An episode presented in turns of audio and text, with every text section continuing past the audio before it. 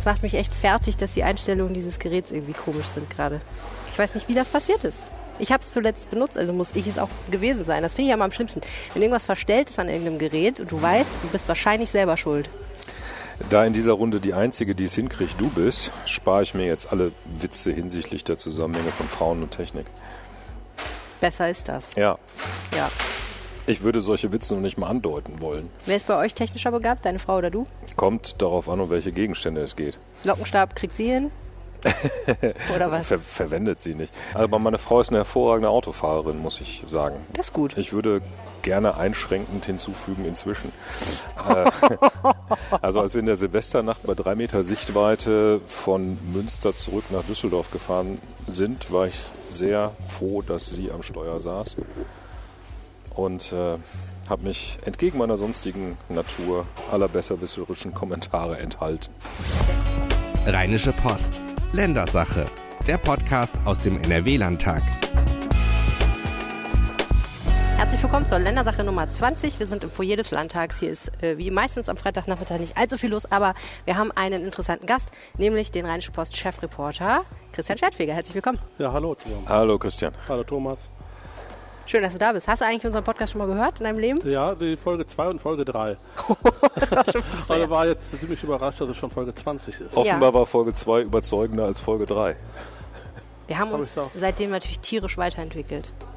Kannst du dir vorstellen. Absolut, darum sitzt ihr auch heute hier. Inzwischen kriegen wir auch Stars wie dich vors Mikrofon.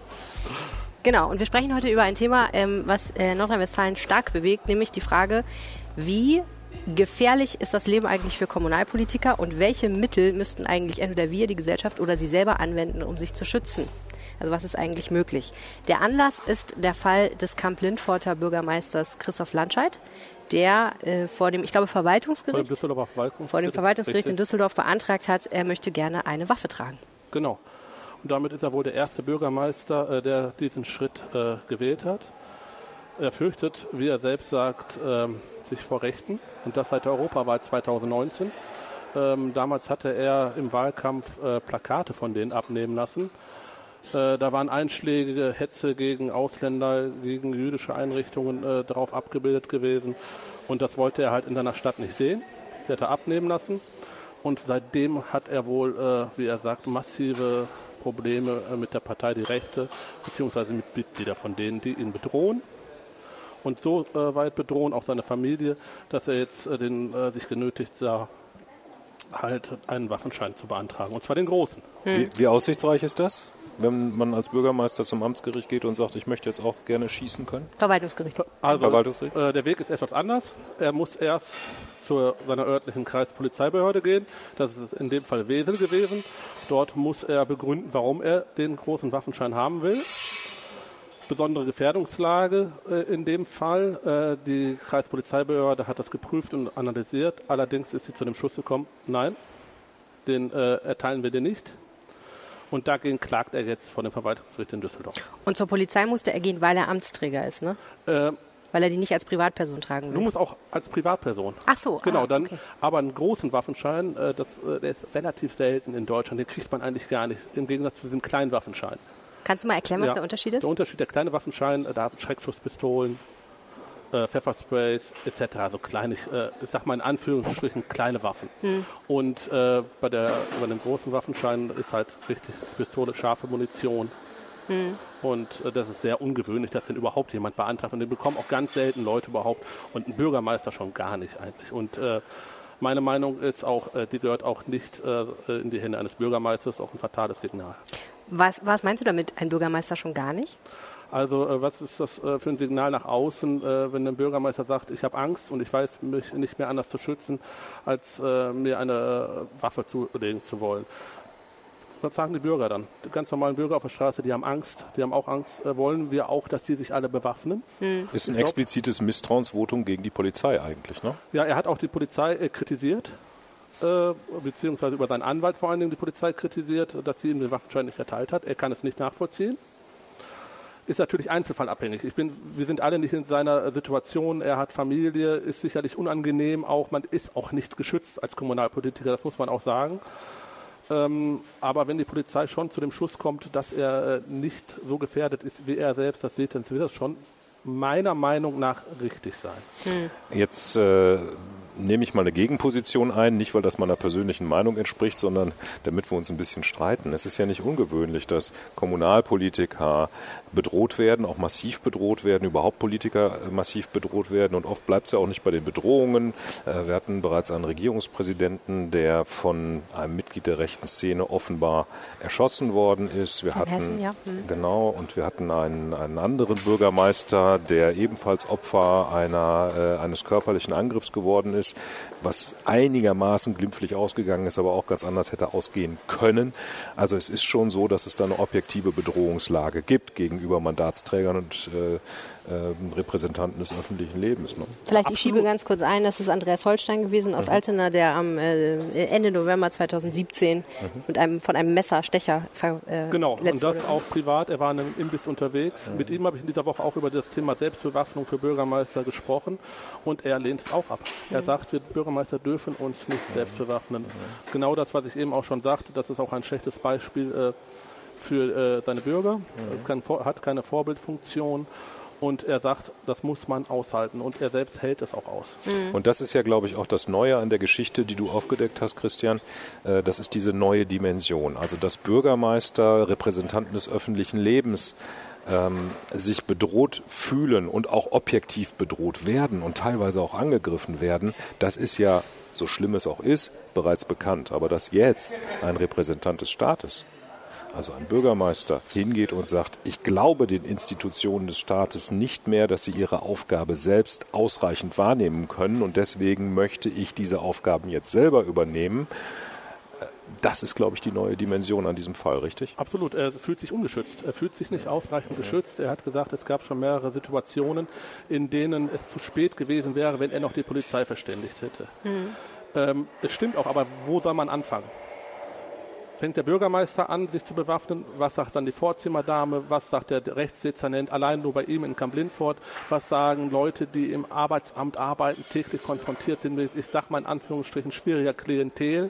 Und zuletzt äh, hat es ja einen Fall gegeben, ähm, wo ein Mitarbeiter des Ordnungsamts war, glaube ich. In Köln auch, äh, sollen wir die auch bewaffnen? Äh, wo fängt an? Gerichtsvollzieher ist ein Gerichtsvollzieher, Klassiker, kann- ne? die Ja. werden Und, sehr äh, das häufig Opfer von ist eine endlose Diskussion. Also dann fordert irgendwann jeder eine Waffe, weil er sich bedroht fühlt. Und ich weiß nicht, ob wir hier in Deutschland eine äh, Situation haben wollen, wo man befürchten muss, dass jeder eine Waffe bei sich trägt und Angst haben muss, die auch zu zücken. Weil irgendwann, wer- ich denke, wer eine Waffe hat, vor allen Dingen auch eine scharfe, der muss auch für sich die Entscheidung getroffen haben, die im Notfall äh, dann auch zu benutzen. Ja, und da muss Ich man glaub- auch für ausgebildet sein. Das ist Da ja muss man auch noch für schwierig, ausgebildet Ne? sein. Das ist nochmal ein ganz anderer Aspekt. Können ja auch Unfälle passieren. Wenn kann man so auch Unfälle, das passiert auch in den USA, alles bekannt, aber äh, ich denke mal, dass auch, selbst auch mit diesem kleinen Waffenschein, wenn ich eine Schreckschusspistole habe, die Klientel, die mich bedroht, in dem Fall, das, das ist ein gewisses Milieu. Teilweise, die sind absolut bereit, die Waffen einzusetzen. Und wenn man selber dann nicht bereit ist dazu, dann zieht man auf jeden Fall den kürzeren. Und äh, das hat dann ganz schlimme Folgen und Und wie schwierig der Umgang mit solchen Waffen selbst für Profis ist, hat man ja auch in den vergangenen Tagen gesehen, als äh, ein Polizeikommissar, Anwärter eben halt einen Angreifer erschossen hat. Hinterher stellte sich heraus, offenbar war das ein psychisch verwirrter Mann. Der ist mit einem Schlagstock und einem Messer auf einen Polizeiwagen, auch wohl auf die Polizisten zugegangen und der Anwärter hat mit gleich vier Schüssen reagiert, der Polizeianwärter, und der Mann ist jetzt tot. Nicht? Das ist sicherlich auch nicht der glücklichste Ausgang dieser Szene und zeigt halt selbst Polizisten, die täglich den Umgang mit der Waffe üben, selbst denen fällt es sehr schwer, da immer genau optimal zu reagieren. Wie soll das dann erst ein Laie machen, der jetzt einen Waffenschein bekommen hat? Also ich glaube darüber, dass jetzt die Bewaffnung von Bürgermeistern nicht unbedingt die Antwort auf dieses Problem ist, da müssen wir uns, glaube ich, gar nicht weiter drüber unterhalten. Was ich aber dich nochmal fragen wollte, weil du dich ja sehr viel auch mit ähm, Polizeigeschichten etc. befasst. Wie, wie, äh, du hast ja gesagt, er fühlt sich subjektiv nicht sicher. Ja. Wie würdest du denn sagen, ist tatsächlich die Lage? Denn man muss ja sagen, das eine ist, wir, es werden immer wieder Fälle bekannt, zum Beispiel wie die, Bürger, die Oberbürgermeisterin von Köln, die angegriffen wurde und so weiter und so fort. Ne, kennen wir alle die Geschichten. Aber das ist jetzt auch nicht so, dass das jeden Tag oder jeden Monat Genau. passiert. Also wie gefährdet ist ein Kommunalpolitiker, um es jetzt mal auf diese Gruppe zu begrenzen, in Nordrhein-Westfalen tatsächlich? Ist schwierig zu sagen. Du sagtest gerade, ähm, es sind immer wieder Fälle. Es sind im, letztendlich sind es traurige Einzelfälle, aber es kann natürlich jeden Tag passieren. Die sind ungeschützt. Und äh, unsere Gesellschaft wird in allen Bereichen radikaler. Äh, der Ton äh, nimmt nicht nur im Internet äh, negativ gesehen zu. Ähm, das schwappt auch immer mehr auf die Straße über. Ne? Und ähm, Vielleicht müsste man darüber nachdenken, äh, dass äh, Personen, Bürgermeister in exponierter Stellung eventuell auch leichter Personenschutz bekommen. Weil Personenschutz zu bekommen, auch als Bürgermeister, äh, der bedroht wird, ist unheimlich schwierig. Die Hürden, rechtlichen Hürden sind da extrem hoch. Wie funktioniert das genau? Ähnlich wie mit dem Waffenschein. Man muss es begründen. Der Bürgermeister in Altena, der Holstein, der hat im vergangenen Jahr zweimal Personenschutz, das nennt man richtigerweise Objektschutz weil dann das Rathaus und alles äh, observiert wird, äh, vom Staatsschutz auch. Und äh, er musste es wirklich konkret am Einzelfall begründen. Ich sage jetzt ganz äh, knappes Beispiel. Ähm, eine Mail an ihn, ich bringe dich um, reicht nicht aus. Tatsächlich. Sondern ähm, es muss in der Ankündigung stehen. Wann und ähm, wo, so ungefähr. Ich weiß, wo dein Auto steht, das steht auf dem Parkplatz XY wenn du um 17 Uhr wie immer das Gebäude verlässt, äh, passe ich dich ab. So, dann ist das schon ziemlich konkret und dann äh, schreitet auch in den meisten Fällen der Staatsschutz dann ein und beschützt einen.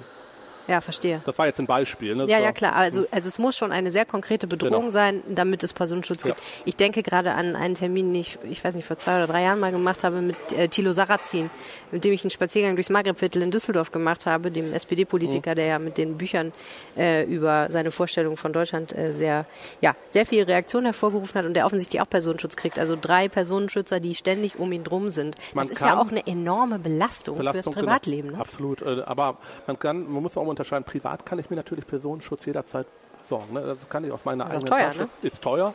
Äh, das ist dann natürlich nochmal eine andere Sache. Mhm. Ja, gut, und, aber durch äh, den Staat kriegt man das nur, wenn man wirklich nachweisen kann, dass man genau, dass irgendwer ein konkretes Gefährdungslage ist. lauert. Ja.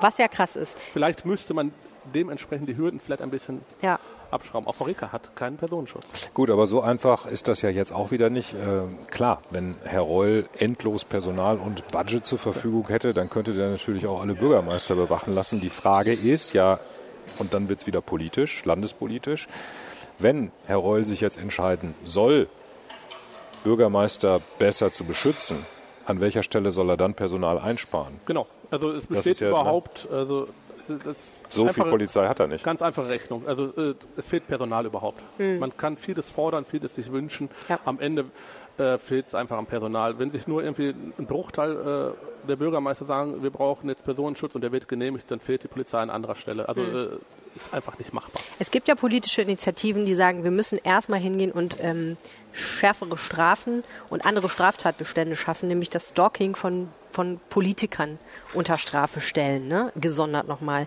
Wie seht ihr das? Ist das notwendig? Haben wir noch nicht die richtigen Gesetze überhaupt? Naja, also härtere Strafen ist immer die Forderung, die am schnellsten gestellt wird und die am wenigsten bringt, bei allen Themen, die es so gibt. Ähm, ob man jetzt einen neuen Straftatbestand für das Stalking im engeren, also aus, ausdrücklich dafür einen neuen Straftatbestand, also das ist ja bereits verboten mhm. und äh, du wirst ja auch bereits ähm, ähm, sanktioniert, äh, wenn du das trotzdem machst. Wobei auch der die Hürden ja sehr hoch sind, das nachzuweisen. Also ich, ich, bin, mir, ich bin mir nicht sicher, ob man da jetzt mit strafrechtlichen Methoden äh, die Bedrohungslage ähm, abschwächen kann. Denn jemand, der einen Bürgermeister mit dem Tode bedroht, dass der sich illegal verhält, das weiß der auch so. Und dass das hoch bestraft wird auch, das, das wird nicht helfen. Also ich sehe da mehr so. Ja, ähm, da möchte ich einhaken. In äh, vielen Fällen sind diese Bedrohungen anonym. So, und äh, da sagt die Polizei, ja, wir könnten an die Leute rankommen, genau. auch wenn die anonym sind. Da wollte ich drauf hinaus. Aber äh, da, da, macht uns der Datenschutz eine Richtig. Regel vor, wir können diese Leute äh, nicht schnell verfolgen. Mhm. Das ist der Punkt. Und, das äh, heißt, sie bekommen die IP-Adressen von den Leuten, nicht von den genau. Providern oder von den Weil es keine Vorratsdatenspeicherung gibt in Deutschland. Und das ist äh, schon ja. eine lange Diskussion ja. und ich denke, das äh, muss gelockert werden, zwangsläufig. Wir müssen auch, was das, die Gesetze betrifft, mit der Zeit einfach gehen. Aber da gibt es besonders hier in Nordrhein-Westfalen von der FDP und natürlich auch von den Grünen äh, doch erheblichen Widerstand. Mhm. Was das verständlich ist, ja ist, denn natürlich muss man sagen, auf der einen Seite ja, es fehlen da offensichtlich Mittel, um, um ne, die Strafverfolgung zu machen. Auf der anderen Seite entstehen dann dadurch natürlich auch immer wieder Datensammlungen, die auch Leute betreffen können, die sich gar nicht straffällig gemacht haben. Also Gut. es ist ja immer ein zweischneidiges Schwert. Aber wenn, diese diese, aber wenn diese Datensammlungen beim Staat nicht entstehen, dann entstehen ganz andere Datensammlungen woanders, zum Beispiel über den Leuten, die da Kinderpornos sammeln im, im Internet und vertreiben und verbreiten. Das ist ja ähm, äh, auch in diesem Umfang nur möglich, weil es keine Vorratsdatenspeicherung gibt. Auch gegen Kinderpornografie wäre die Vorratsdatenspeicherung ein sehr effizientes Instrument. Im Augenblick ist es so, dass die deutschen Strafverfolgungsbehörden haufenweise Material aus dem Ausland bekommen. Guck mal hier, wir haben Hinweise darauf, dass da äh, von dem und dem Computer äh, verbotenes Material hochgeladen wurde und die Strafverfolgungsbehörden in Deutschland können diese Informationen keinen konkreten Personen, keinen konkreten Standorten zuordnen, weil die Daten eben halt vorher schon gelöscht werden müssen, weil es eben halt keine Daten, Vorratsdatenspeicherung gibt in Deutschland. Mhm. Ja, Da klar, bin ich, bin ich bei ist, Christian, ich will nur das sagen, es ist wird ein, sich ändern müssen. Es gibt natürlich trotzdem Argumente, weil es ist eine Rechtsgüterabwägung, weil du in dem Moment, wo du speicherst, eben nur sehr schwer dafür sorgen kannst, dass nicht auch Dinge gespeichert werden, die in die privaten Das Bereich ist, das anderer ist immer Leute so. fallen, Das die ist, gar nichts das machen. ist Aber immer, klar, das immer ist wenn du so. Polizeirecht oder, oder auch Strafrecht oder sowas änderst, du hast immer eine Güterabwägung. Es Ist gab so. ja immer grü- gute Gründe dafür, dass es so gekommen ist, wie es jetzt ist. Und dann gibt es auch irgendwann wieder gute Gründe, warum es sich wieder ändern muss. Also ich glaube, im Augenblick haben wir wirklich eine Situation, wo die Wirklichkeit äh, den Datenschutzrechtsrahmen Rechtsrahmen überholt hat, Mhm. wo das äh, äh, Rechtswerk des Staates nicht mehr ausreichend auf die Wirklichkeit reagiert. Ja, absolut. Also da muss ich auch sagen, ähm, ich habe lieber jemand durch, den, äh, durch die Lockerung des Datenschutzes mache ich dingfest, bevor was Schlimmes passiert und nehme dafür lieber in Kauf, dass vielleicht zwei, drei, ich sag mal, wenn unschuldige Daten äh, da gespeichert Ja. werden. Also äh, da machen sich viele, glaube ich, zu Unrecht im Kopf und äh, ich denke einfach, dass es einfach notwendig sein wird. Äh, anders werden wir die Sache nicht in den Griff bekommen.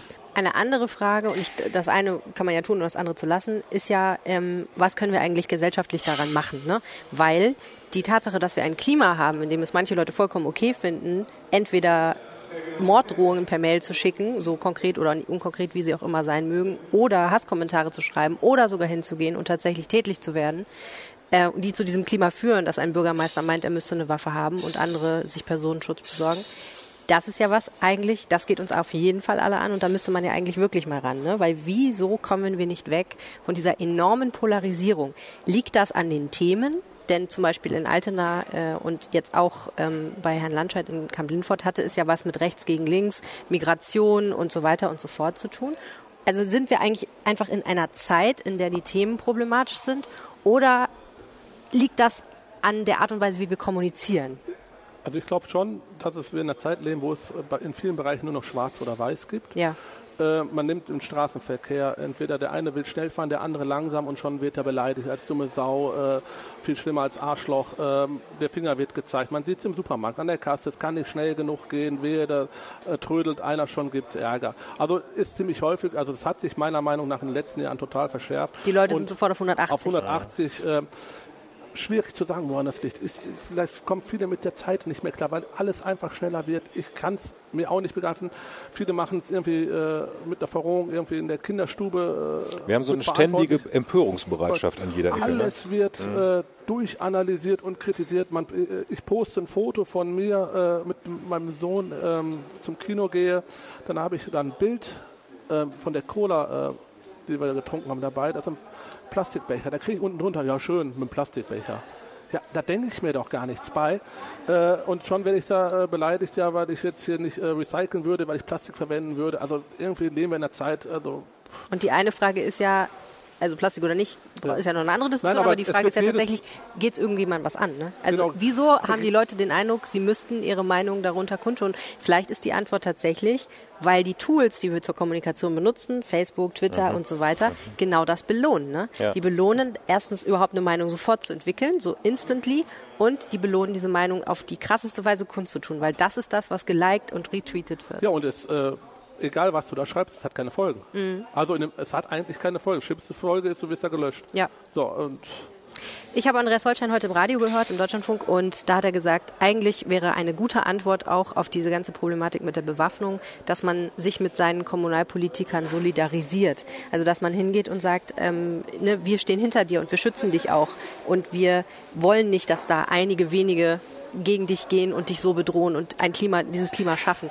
Ich habe mich aber tatsächlich gefragt, wie das konkret aussehen kann. Also was kann man eigentlich als einzelner Mensch machen? Ich meine, ich kann natürlich auf Twitter schreiben, ich finde unseren Oberbürgermeister toll und finde es auf jeden Fall super, was er macht, aber hat er was davon? Also was ist eigentlich eine Antwort darauf? In dem ne? konkreten Fall jetzt äh, in Kamp-Lindfort, um ja. auf den zurückzukommen, ähm, gibt es jetzt ein breites Bündnis von äh, CDU, Grünen, parteiübergreifend, die morgen auch gegen rechts und für Landscheid auf die Straße gehen wollen und ein deutliches Signal äh, setzen wollen. Mhm. Äh, gleichzeitig sagen sie aber auch, oder die meisten, dass mit dem Waffenschein, das finden wir nicht in Ordnung.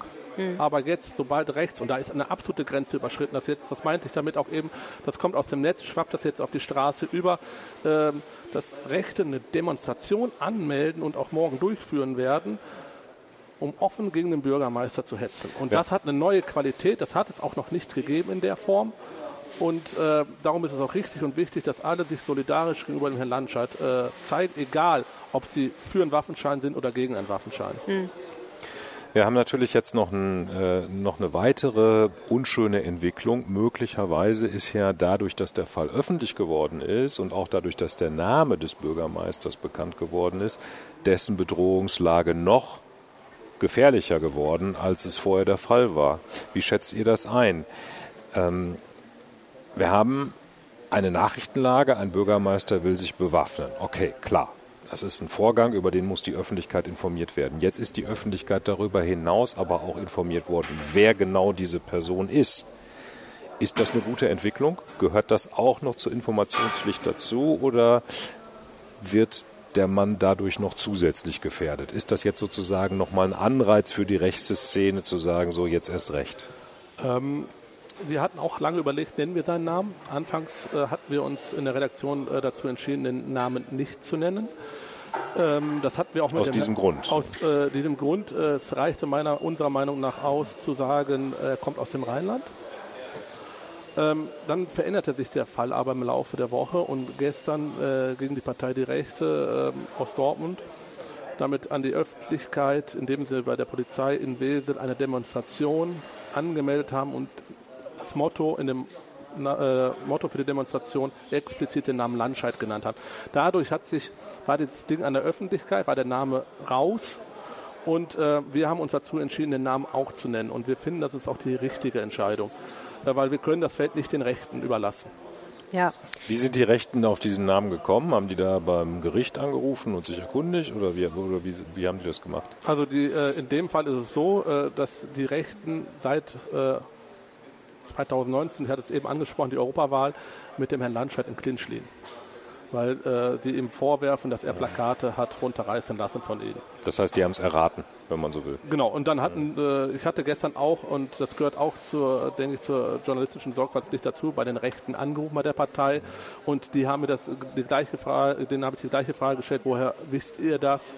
Und äh, das haben sie mir so beantwortet und ja, also ich persönlich muss sagen, erstmal finde ich zum Beispiel den Umgang mit Andre von Andreas Holstein von Anfang an extrem bewundernswert, der, ich glaube, am Tag nach der Messerattacke vor die Presse getreten ist. Ich war damals auch in Altena bei der Pressekonferenz und sich sofort den Medien gestellt hat, sofort. Ich meine, es war klar, ja. wer er war. In dem Fall war jetzt nicht die Frage, wer ist, ja. wer ist das überhaupt, sondern es war klar, es ist der, Oberbürger, äh, der Bürgermeister von Altena. Aber mit der Wunde am Hals sich noch der Presse gestellt hat und gesagt hat, mir ist das nicht egal, sondern ich ich will, ich bin, ich gehe damit öffentlich um und ich will mich nicht einschüchtern lassen. Und das tut er bis heute so. Und jetzt äh, kandidiert er ja als Oberbürgermeister in Dortmund, wird also eine noch exponiertere Position möglicherweise einnehmen. Ich finde das, muss ich sagen, extrem bewundernswert.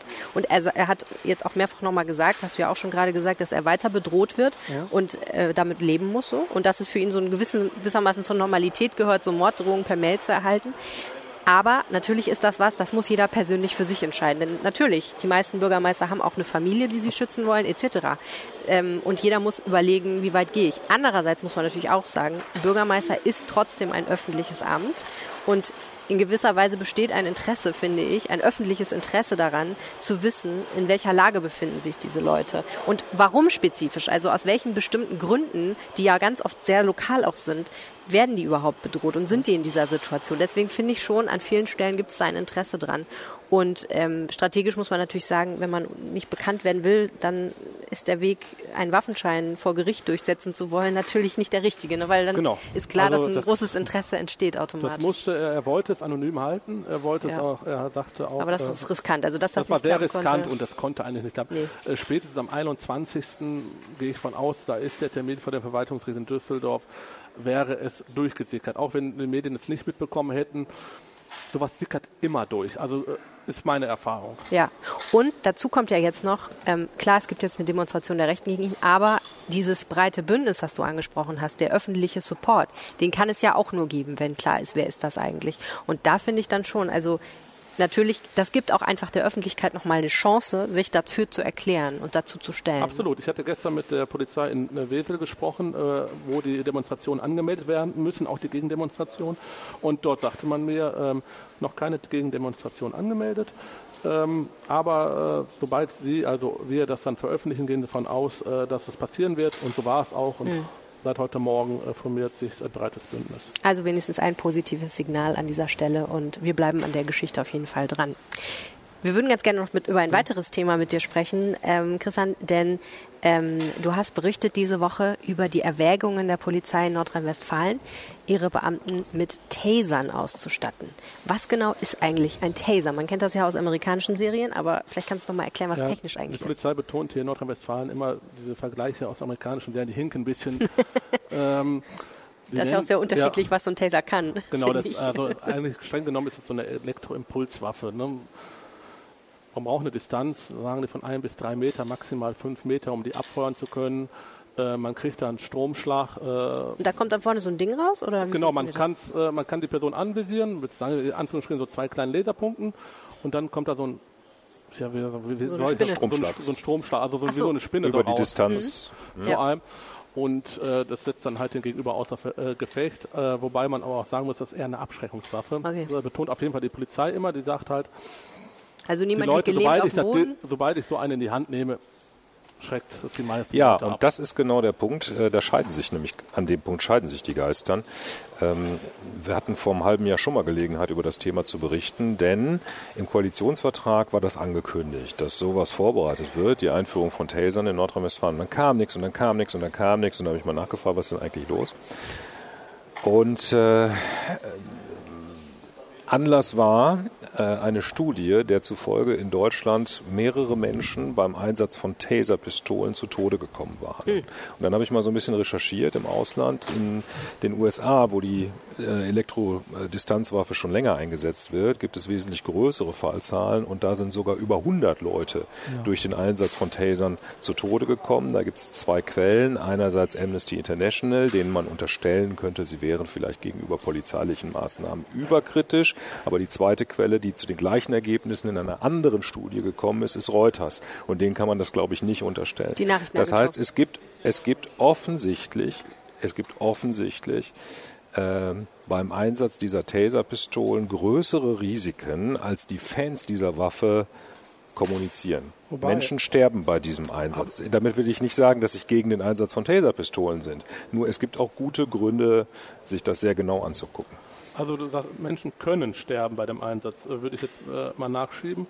Ähm, das ist so, dass der Taser zum Einsatz kommen soll, wenn sonst die Schusswaffe eingesetzt werden. Ich will nicht wissen, wie vielen Leuten das Leben gerettet werden konnte, weil der Taser eingesetzt worden ist und nicht die Schusswaffe in direkt. den USA. In den USA auch. Ja, ja, du hast recht. Genau. Ja, ja. Also das betrifft vor allen Dingen alkoholisierte Personen und Drogenabhängige, ja. absolut wild sind. Um Nehmen wir das Beispiel aus der vergangenen Woche, wo dieser psychisch verwirrte Mensch auf den Polizeiwagen losgegangen ist und der Polizeianwärter hat ihn erschossen. Hätte der Polizeianwärter einen Taser zur Verfügung gehabt, würde der Angreifer jetzt vielleicht noch leben. Kann man nicht das sagen, das, das ist aber reine, ja, aber das ist reine Spekulation. Ja, ja, ne? deswegen sagte ich vielleicht. Ne? Ähm, da finde ich das Beispiel aus Wuppertal äh, im Dezember besser eigentlich. Da ist ein stadtbekannter, alkoholisierter Mann durch die Straßen gelaufen und hat mit einem Hammer Außenspiegel abgehauen.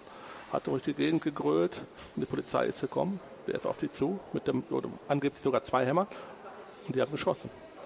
So, weil in dem Fall nichts anderes übrig bleibt. Und da argumentiert die Polizei, für solche Fälle, weil Alkoholisierte sind nicht mehr anzusprechen oder auch psychisch Kranke, muss man, sollte man den Taser verwenden. Aber das sind ja eigentlich zwei genau, gleichwertige Beispiele für diesen Einsatz. Ne? Also der psychisch Kranke, der erschossen wurde, als er auf den Polizeiwagen zugegangen ist. Ja, oder der mit dem Hammer. Ja, mit dem Hammer, da, äh, da sagt die Polizei, das sind nochmal zwei unterschiedliche Fälle eigentlich. Eigentlich, äh, ja, aber eigentlich sind es zwei Fälle, wo idealtypisch ein Taser für gedacht ist. Ne? Also letzte Genau, wenn Instanz vor Einsatz der Schusswaffe, um so ein Zwischending zu haben zwischen Gummiknüppel und Schusswaffe. Absolut, aber man muss auch, die sagen auch, äh, aber es ersetzt letztendlich die Schusswaffe nicht.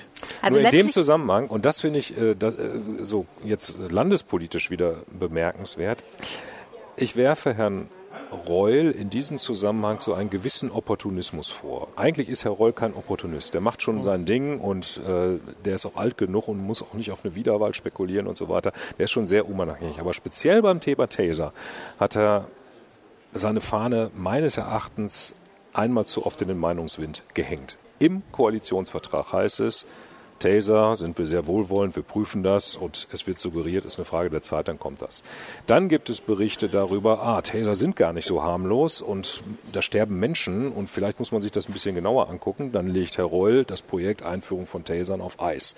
Jetzt haben sich in jüngster Zeit Fälle gehäuft, nämlich der von dir zitierte Fall mit dem Hammer, der von mir zitierte Fall mit dem psychisch Kranken, der auf dem Polizeiwagen losgegangen ist, wo man sagt, das ist doch eigentlich so ein klassisches Ding für einen Taser. Und plötzlich kommt Herr Reul an und sagt, ja klar, Taser, machen wir jetzt einen Pilotversuch.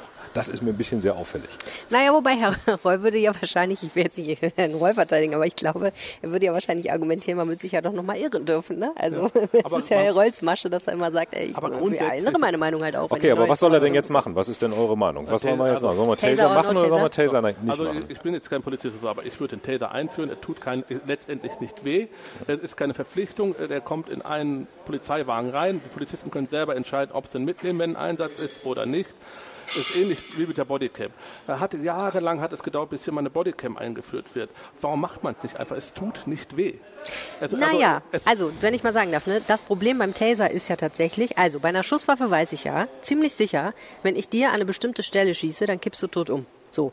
Wenn ich dir an eine andere Stelle schieße, dann ist die Gefahr nicht so super groß, Ja, aber, es ist der- immer noch ja, ziemlich aber da, große da Gefahr. muss ich einhaken. Ja, aber aber nee, aus, doch, da muss ich eben einhaken mit der der, Es geht um die kurze Distanz von drei. So, und ich sage da ja nicht, dass man man nicht nein, nein, nein, schießen. nein. Ich sage ja nicht, dass man den Taser und die Schusswaffe gleichsetzen oder irgendwie so. Ich will nur sagen, bei der Schusswaffe ist relativ klar, die, die Auswirkung kann verheerend sein und zwar unter ganz bestimmten Umständen so. Ne? Und es ist relativ schwierig, jemanden anzuschießen und ihn nicht schwer zu verletzen. So, das wird wahrscheinlich nicht passieren. Derjenige muss auf jeden Fall mindestens ins Krankenhaus.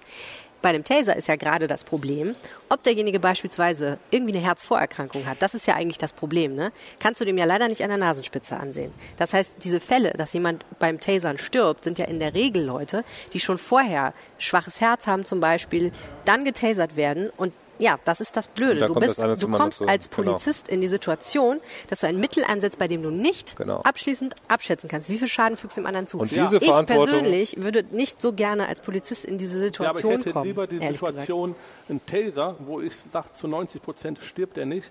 Und wenn ich aber die Pistole setze, der ist tot. Ja. So, Ja. vor allem aus der kurzen Distanz. Du musst, das ist eine Sekundenbruchteil, muss da reagiert werden. Es geht jetzt nicht um jemanden, der in 20 Metern steht oder so. Da ist, macht ein Taser überhaupt keinen Sinn. Da- Darum geht es nicht. Aber es geht um jemanden, der auf einmal vor dir steht mit einem Messer, mit einem Hammer, fünf Meter entfernt und auf dich zukommt. So, da kannst du als Polizist nicht auf Arme und Beine schießen, die dich disziplinieren. Nein, das wird auf den Körper gezielt. So, Ich und finde der Taser mhm. macht das genauso. Wenn du mit der Schusswaffe bist, ist es vorbei in den Regeln, aus der kürzesten Distanz.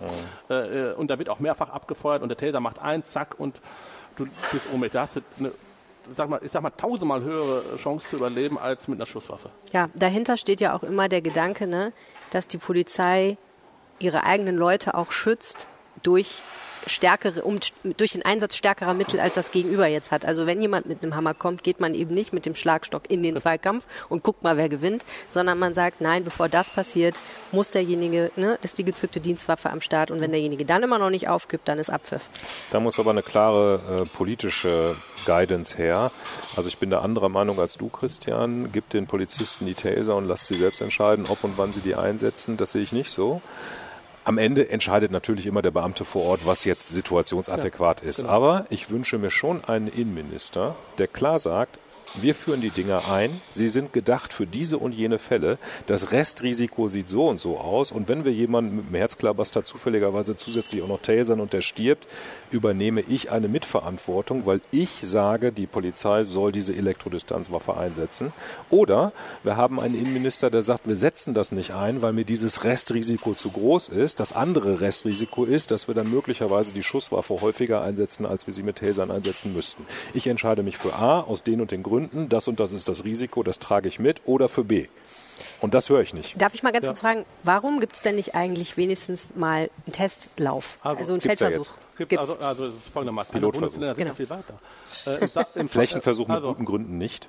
In Rheinland-Pfalz, im Saarland, in Hessen, da gibt es die Täter schon längst. Macht die Streifenpolizei. Ich habe einen Testbericht eingelesen, wie es in Rheinland-Pfalz gelaufen ist. Ein Jahr Pilotversuch.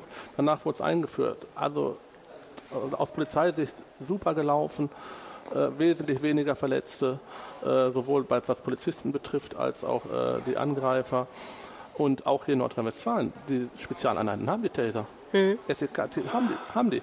Nur der Streifenpolizist nicht. Und darum, das ist so eine Sache hier in Nordrhein-Westfalen, darum spreche ich eben die Bodycams an das kommt irgendwann mal irgendwie, das dauert Jahre, bis so etwas dann auch kommt. Und am Ende werden die Täter kommen, da bin ich hundertprozentig überzeugt. Aber warum geht sowas nicht schneller? Das ist so eine Frage, die stelle ich mich hier wirklich. Äh, das dauert Jahre und äh, also kann ich nicht nachvollziehen. Diese Nummer mit dem Pilotversuch halte ich auch wieder für so ein für so, ein, für so eine Nebelkerze halt. Ja gar nicht. Genau wie du, du wie du, du das sagst. Es gibt genügend Bundesländer. Wir wissen, was die Dinger können. Ja. Wir wissen, was die Risiken sind. Wir brauchen eigentlich nur noch eine Entscheidung. Ja. Hm. Na gut, okay. Warum kann man nicht einfach hingehen, äh, für zehn Polizeipräsidien schaffen wir die Dinger jetzt an äh, in Nordrhein-Westfalen.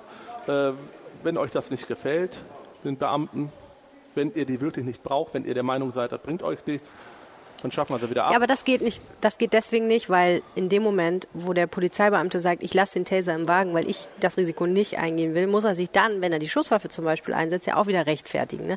Also ich finde, man wälzt da, oder bin ich bei dir, Thomas, da wälzt man ein bisschen die Verantwortung auf den einzelnen Beamten ab, der dann am Ende möglicherweise bis zu den Knien in der Kloake steht, wenn wirklich was schief geht, ja, was ja sein kann. Ja, das hast du ja leider immer, aber das hast du ja jetzt auch schon. Äh, du hast den, äh, den Schlagstock, Du hast, ja, du hast halt klare die Verhältnisse. Abwehr, das hast, du dabei du, äh, und das benutzt du dann und dann. Und das ist nämlich, genau, man bräuchte eigentlich klare, also wenn man sie einführt, braucht man klare Regeln dazu, wie ja, aber sie ich glaub, eingeführt die, werden. Also ich glaube nicht nur, sondern die sind auch schon da. Also die klaren Regeln gibt es auch, wann die eingesetzt werden sollen.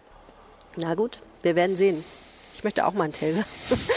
ja, es gibt ein herrliches Video, das ist noch vielleicht eine Anekdote am Rande. Äh, die, Gewerkschaft, äh, die deutsche Polizeigewerkschaft, die haben so einen Taser in Duisburg getestet. Da gibt es auch ein klasse Video zu. Da haben sie einen Kommissariatsanwärter oh geholt. Komm, pass mal auf, betestet mal an der. Oh ein anderer im Polizeipräsidium in Duisburg. Und dann haben sie abgefeuert. Ah, der brach zusammen. Funktionierte alles, auch aus der Distanz. So, hatte ein nettes Nachspiel. Äh, die Polizeipräsidentin, äh, die Frau Bartels in Duisburg, die sagt einen Raum weiter, hat von der ganzen Sache nichts mitbekommen. Das Ding wurde halt, äh, haben wir als Erste auch veröffentlicht, dieses Video daraufhin. Wurde es erstmal hier nach Düsseldorf zitiert zum Rapport. Das war die Ländersache für diese Woche. Vielen herzlichen Dank fürs Zuhören. Vielen Dank, Christian, dass du hier warst. Und wenn ihr uns was sagen wollt, schreibt uns eine Mail an ländersache.rheinische-post.de. Es wäre außerdem toll, wenn ihr diesen Podcast mögt, wenn ihr ihn abonniert und außerdem ein bisschen bewertet und euren Freunden davon erzählt, wie großartig er ist. Dankeschön. Tschüss. Tschüss. Tschüss. Mehr bei uns im Netz www.rp-online.de